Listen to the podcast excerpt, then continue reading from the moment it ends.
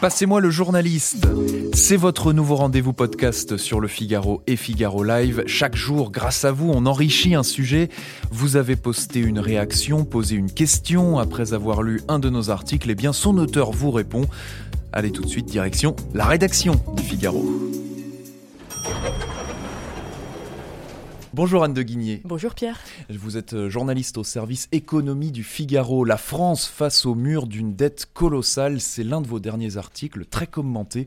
La dette publique devrait dépasser euh, en 2020 les 120% du PIB. Le Covid-19 fait bien sûr bondir ces chiffres hein, qui étaient déjà élevés avant la pandémie. Alors beaucoup d'internautes du Figaro, Anne, à la lecture de votre décryptage, ont des interrogations, des questions très concrètes sur leur quotidien, en tout cas leur futur quotidien. D'abord, ils se demandent, en voyant tous ces chiffres, qui va payer les générations futures, euh, nous dit euh, Lynn Marie Sierra.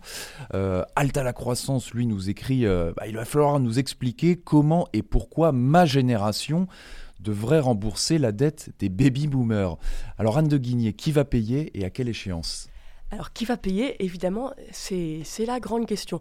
Il y a cinq grandes méthodes, pour un, cinq moyens pour un État de faire diminuer sa dette. La première, celle dont rêve le gouvernement, c'est la croissance. On en rêve tous, mais évidemment, il y a quelques aléas.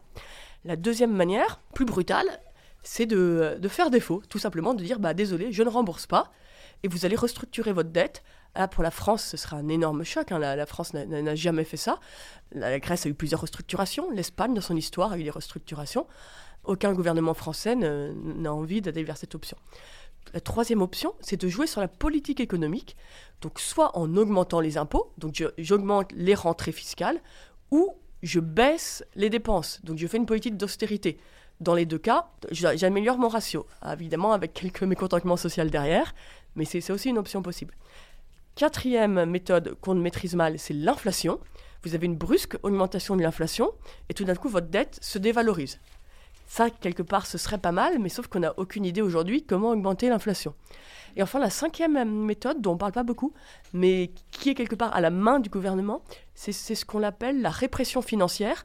C'est en fait, vous faites baisser artificiellement les taux d'intérêt par exemple, vous obligez les banques à acheter vos obligations d'État, à prendre votre dette dans des conditions euh, pas avantageuses pour elles. Donc évidemment, vous mécontentez les banques et derrière, c'est les épargnants qui paient en fait. Ça, à la limite, l'État n'en parle pas du tout, mais ça, peut être une option euh, pour les États. Est-ce que ça veut dire que bah, ça va passer par de nouveaux impôts et taxes euh, dans les années qui viennent? Qu'est-ce que veut l'État hein, finalement? Le gouvernement nous dit il n'y aura pas d'augmentation d'impôts.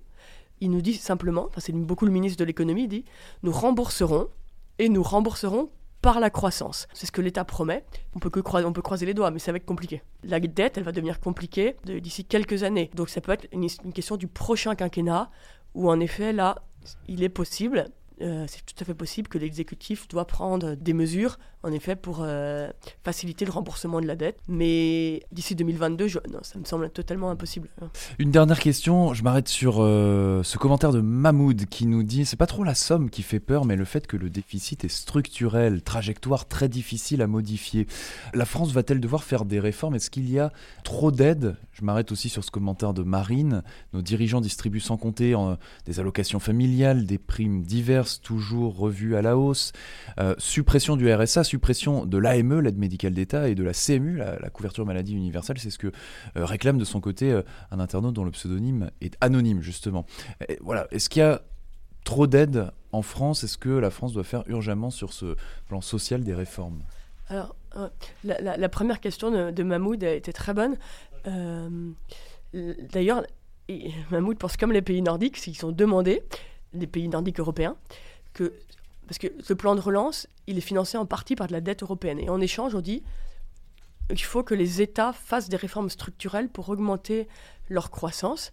L'idée de ces réformes, c'est plutôt, ce serait par exemple la réforme de l'assurance chômage, la retraite, une réforme de l'État. Aujourd'hui, dans les dépenses de l'État, la sphère sociale, elle est très importante.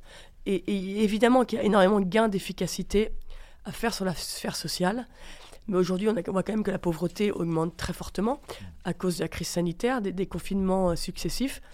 On ne peut pas supprimer, enfin, à moins de dire qu'on est d'accord d'être dans un pays où, des gens peuvent plus se soigner et, enfin, complètement à la rue. Enfin, il y a un pacte social quand même en France qui est qui a un niveau de protection élevé. Mais aujourd'hui, non, on ne peut pas supprimer tout ça, d'autant plus que la enfin, voilà, il y a beaucoup de craintes sur la pauvreté en ce moment, cette sortie de second confinement.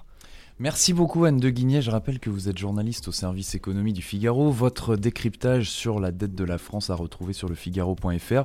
Et vous, chers internautes, on attend vos réactions, vos questions sous tous nos articles pour vous passer le ou la journaliste.